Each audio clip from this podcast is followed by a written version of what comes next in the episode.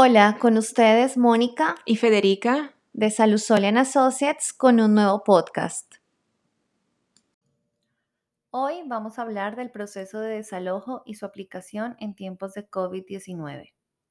Como probablemente es de conocimiento de algunos, el día de ayer, primero de septiembre de 2020, el gobernador Ron DeSantis extendió la moratoria sobre los desalojos hasta el primero de octubre DeSantis ha extendido la moratoria durante los últimos cinco meses de la pandemia de COVID-19, manteniendo en suspenso a muchos inquilinos y propietarios cada mes.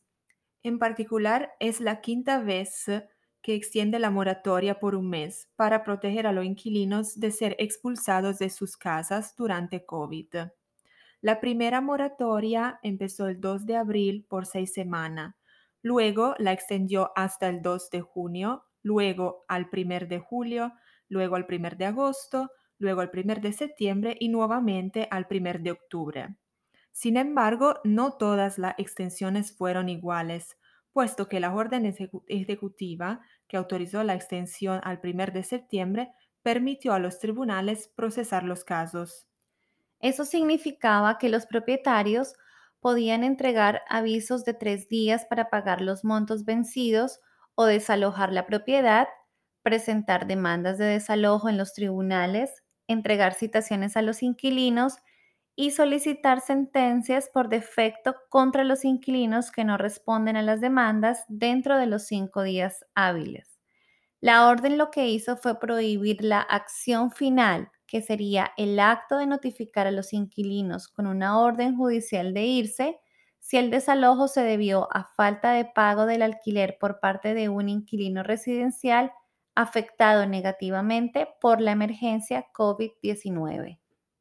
En este punto vale la pena especificar las causas y el proceso regular de desalojo. Primero, ¿cuáles serían las causas de un desalojo? Falta de pago del alquiler, violaciones al contrato de arrendamiento o no desocupar la propiedad al momento de vencerse al contrato. Entendemos que hay varios propietarios que también están en una preocupación muy grande por estas extensiones, puesto que no pueden desalojar a sus inquilinos ni tampoco reciben dinero. Sin embargo, en el caso en que el propietario intente desalojar al inquilino a la fuerza, este podría llevarlo a la corte para obtener una remuneración por daños y perjuicios es posible que en esta posición nadie quiera verse afectado y mucho menos envuelto en una disputa por la propiedad. Por eso les presentamos los pasos para un proceso de desalojo. Primero, se debe realizar una notificación formal y por escrito. En ese documento se va a especificar el incumplimiento o violación del contrato y la fecha límite para que el inquilino corrija el problema. En el caso de falta de pago, la notificación es de tres días, también conocida como three-day notice. Y en el caso de violaciones al contrato, la notificación es de siete días, con derecho o no de corregir el problema, dependiendo de la gravedad del mismo. Esa notificación debe ser entregada al inquilino. ¿Cómo se entrega? Se entrega en persona o se pone en la puerta de la propiedad en caso que no haya nadie. Durante este tiempo puede llegar un acuerdo con el dueño o mudarse. De lo contrario, el dueño podría empezar con la demanda de desalojo ante los tribunales. Y aquí tenemos el próximo paso que es la citación de cinco días. Se presenta el reclamo de desalojo ante la corte y se entrega al inquilino esta citación junto al paquete de desalojo.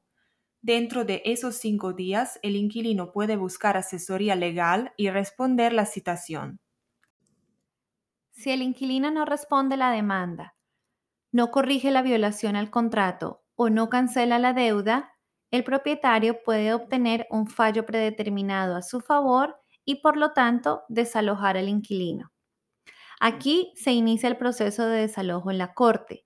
Se presentan los documentos se espera a que el secretario ingrese el incumplimiento y que el juez sea asignado para el fallo final de desalojo. Una vez se reciba la sentencia final ordenando el desalojo, El próximo paso es hacer que el alguacil entregue la sentencia de la corte al inquilino en persona. Ese documento solo puede ser notificado por el Departamento de Policía.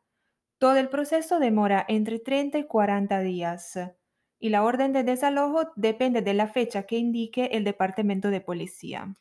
Esto sería el proceso regular. Sin embargo, retomando lo anteriormente explicado en relación a la posibilidad de procesar los casos en los tribunales en la anterior extensión, decimos que en Broward, Palm Beach y Miami-Dade se presentaron 2.170 casos entre el 1 de agosto y el 27 de agosto, muy por encima del número presentado en cualquiera de los cuatro meses anteriores desde que la moratoria entró en vigor el 2 de abril. Entonces, si bien las extensiones de moratoria del gobernador de Santis han mantenido a los inquilinos en sus casas, no cancelaron el alquiler vencido de nadie. Los inquilinos que no logren un cronograma de pagos con sus propietarios o que no puedan reembolsar las cantidades pendientes en su totalidad podrían encontrarse en una vía rápida para el desalojo tan pronto como finalice la moratoria. Por eso es importante tomar conciencia que no solo los inquilinos están en dificultad, pero también algunos propietarios que viven de la renta recibida por sus propiedades. Lo mejor sería llegar a un acuerdo medio que favorezca a las dos partes y no esperar a las consecuencias finales y negativas de un proceso de desalojo. Muchas gracias por escucharnos y por cualquier información adicional nos pueden contactar al 305-373-7016 y también visitar nuestro website www.pspalaw.com o también visitar nuestra página social media. Nos pueden encontrar en Instagram, Facebook y por nombre de Salusolian Associates o en Twitter, en LinkedIn por nombre del abogado Piero Salusolia. Muchas gracias. Muchas gracias.